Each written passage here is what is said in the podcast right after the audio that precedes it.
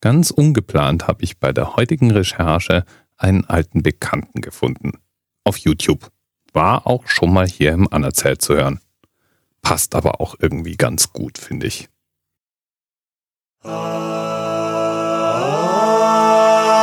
Setz dich hin und lock dich ein, hier kannst du unter Freunden sein. Ist die Meinung auch verquer, im Internet mag man dich sehr. Wo lebt Adolf Hitler heut, ob Elvis seinen Tod bereut? Wie baue ich mir nen Aluhut? Tipps und Tricks sind alle gut. Deutschland als GmbH, das war dir schon immer klar. Von den USA bezahlt, von den Chemtrails ganz verstrahlt. Impfen bringt die Menschen um, Milch macht deine Kinder dumm. Mikrowellen machen krank, da lebt ein Monster in dem Schrank. Wissen ist nicht dein Bereich, für dich sind Bild und Bildung gleich. Traurig, aber wahr, mach dir bitte eines klar. Das Internet ist voll von Idioten.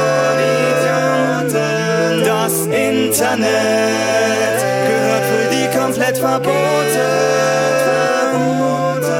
Denn egal was du zu wissen glaubst, sie wissen. Ja, was soll ich sagen? Da hat er recht, der Robin.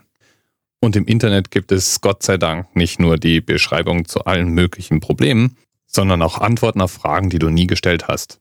Wie baue ich mir einen Aluhut? Na, ist ja wohl einfach, oder? Wenn man im Internet sucht, findet man wirklich Bauanleitungen. Zum Beispiel nehme man eine Schüssel und verteile das Aluminium um diese Schüssel, idealerweise mit einer kleinen Antenne am oberen Ende, wickele das Aluminium um diese Antenne und wenn man das mit mehreren Lagen gemacht hat, sodass dieser Hut einigermaßen stabil wird, dann kann man den irgendwann von der Schüssel abnehmen und aufsetzen. Und was soll nun dieser Aluhut bewirken? Dieser Aluhut soll Strahlungen ablenken. Tatsächlich kann man nachweisen, dass Aluminium in der richtigen Form ein wenig die Wirkung eines Faradayschen Käfigs entwickeln kann. Das heißt, Radiowellen werden dadurch gedämpft. Da gibt es auch ein Experiment, das gerne mal in der Schule durchgeführt wird. Ein UKW-Radio wird auf Alufolie gestellt und mit einem Metalleimer abgedeckt. Und im Ergebnis ist dann der Radioempfang deutlich schlechter. Sowas ähnliches stellen sich wahrscheinlich Leute, die sich einen Aluhut aufsetzen, auch als Wirkung von Aluhüten vor. Stimmt nur leider nicht so ganz. Erstens sind die Alufolien, die man so im Laden kaufen kann, viel zu dünn, um eine ernsthafte Wirkung zu haben. Man muss also wirklich mehrere Lagen und schon so einiges an Alufolie zusammenbringen. Zweitens muss die Alufolie auch unten abgeschlossen sein. Sonst kommt ja von unten nach wie vor Strahlung rein. Und dann hat man den Effekt eben genau umgekehrt. Dann kann es passieren, dass die Alufolie, die innere Wölbung, die Strahlung reflektiert und dann sogar im Gehirn konzentriert.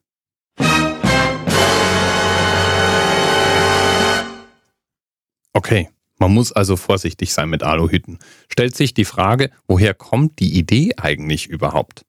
Ganz sicher nicht aus den Wissenschaften, obwohl die Idee des Aluhuts viele Male inzwischen wissenschaftlich untersucht wurde. Ob der Aluhut eben wirklich irgendwas abschirmt, ob Leute sich unter einem Aluhut anders verhalten und so weiter. Die Idee stammt aus dem Jahr 1927.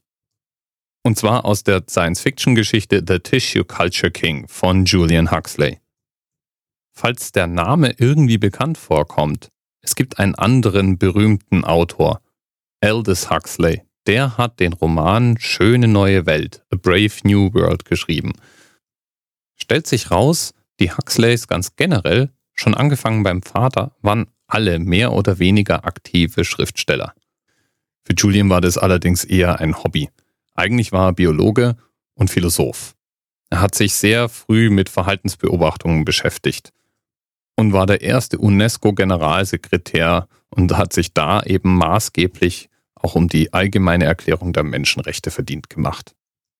Als Biologe hat er sich sehr mit der Erforschung verschiedener Tierarten in Afrika auseinandergesetzt und galt als eine der führenden Koryphäen zum Thema Wildschutz in Ostafrika.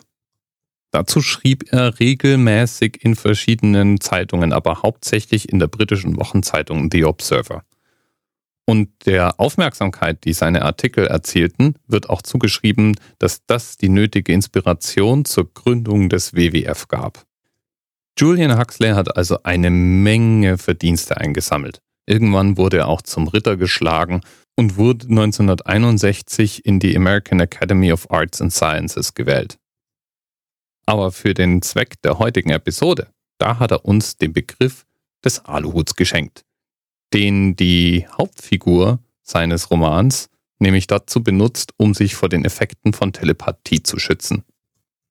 Die meisten Leute, die sich heute einen Aluhut aufsetzen, glauben allerdings nicht wirklich daran, dass der Hut irgendeine Wirkung hat.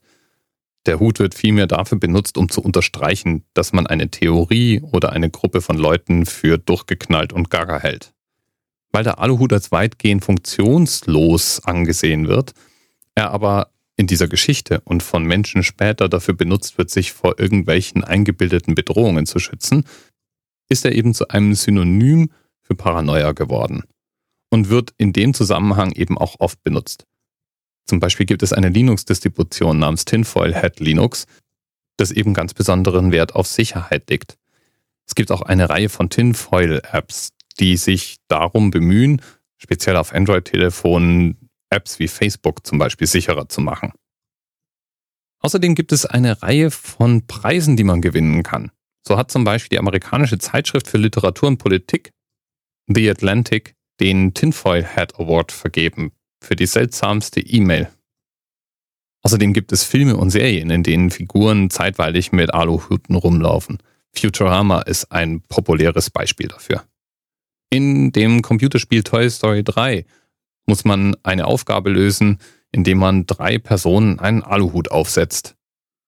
Und es gibt inzwischen auch den goldenen Aluhut als Preis, der regelmäßig in Berlin verliehen wird. Preisträger waren zum Beispiel schon Xavier Naidu oder der Kopf Verlag oder Astro TV oder eine Kampagne für Impfgegner. Aluminium können wir übrigens noch gar nicht so lange herstellen. Anfang des 19. Jahrhunderts beschäftigten sich mehrere Forscher mit der Frage, wie man Aluminium herstellen kann.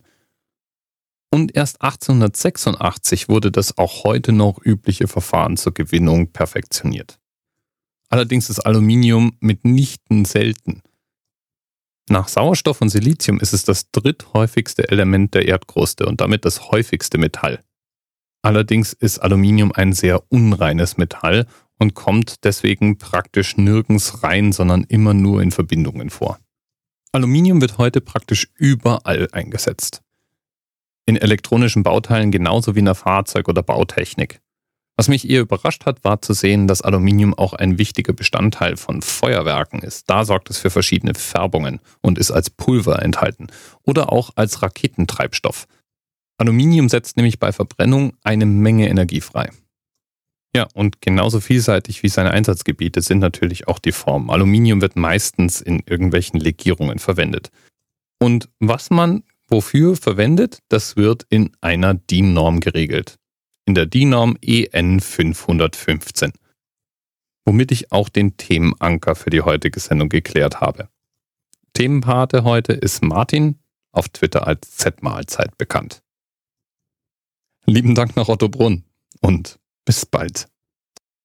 Thema Rest 10, 9, 8. The experience of 47 individual medical officers was hier über die Geheimzahl der Illuminaten steht. Und die 23. Und die 5. Wieso die 5? Die 5 ist die Quersumme von der 23.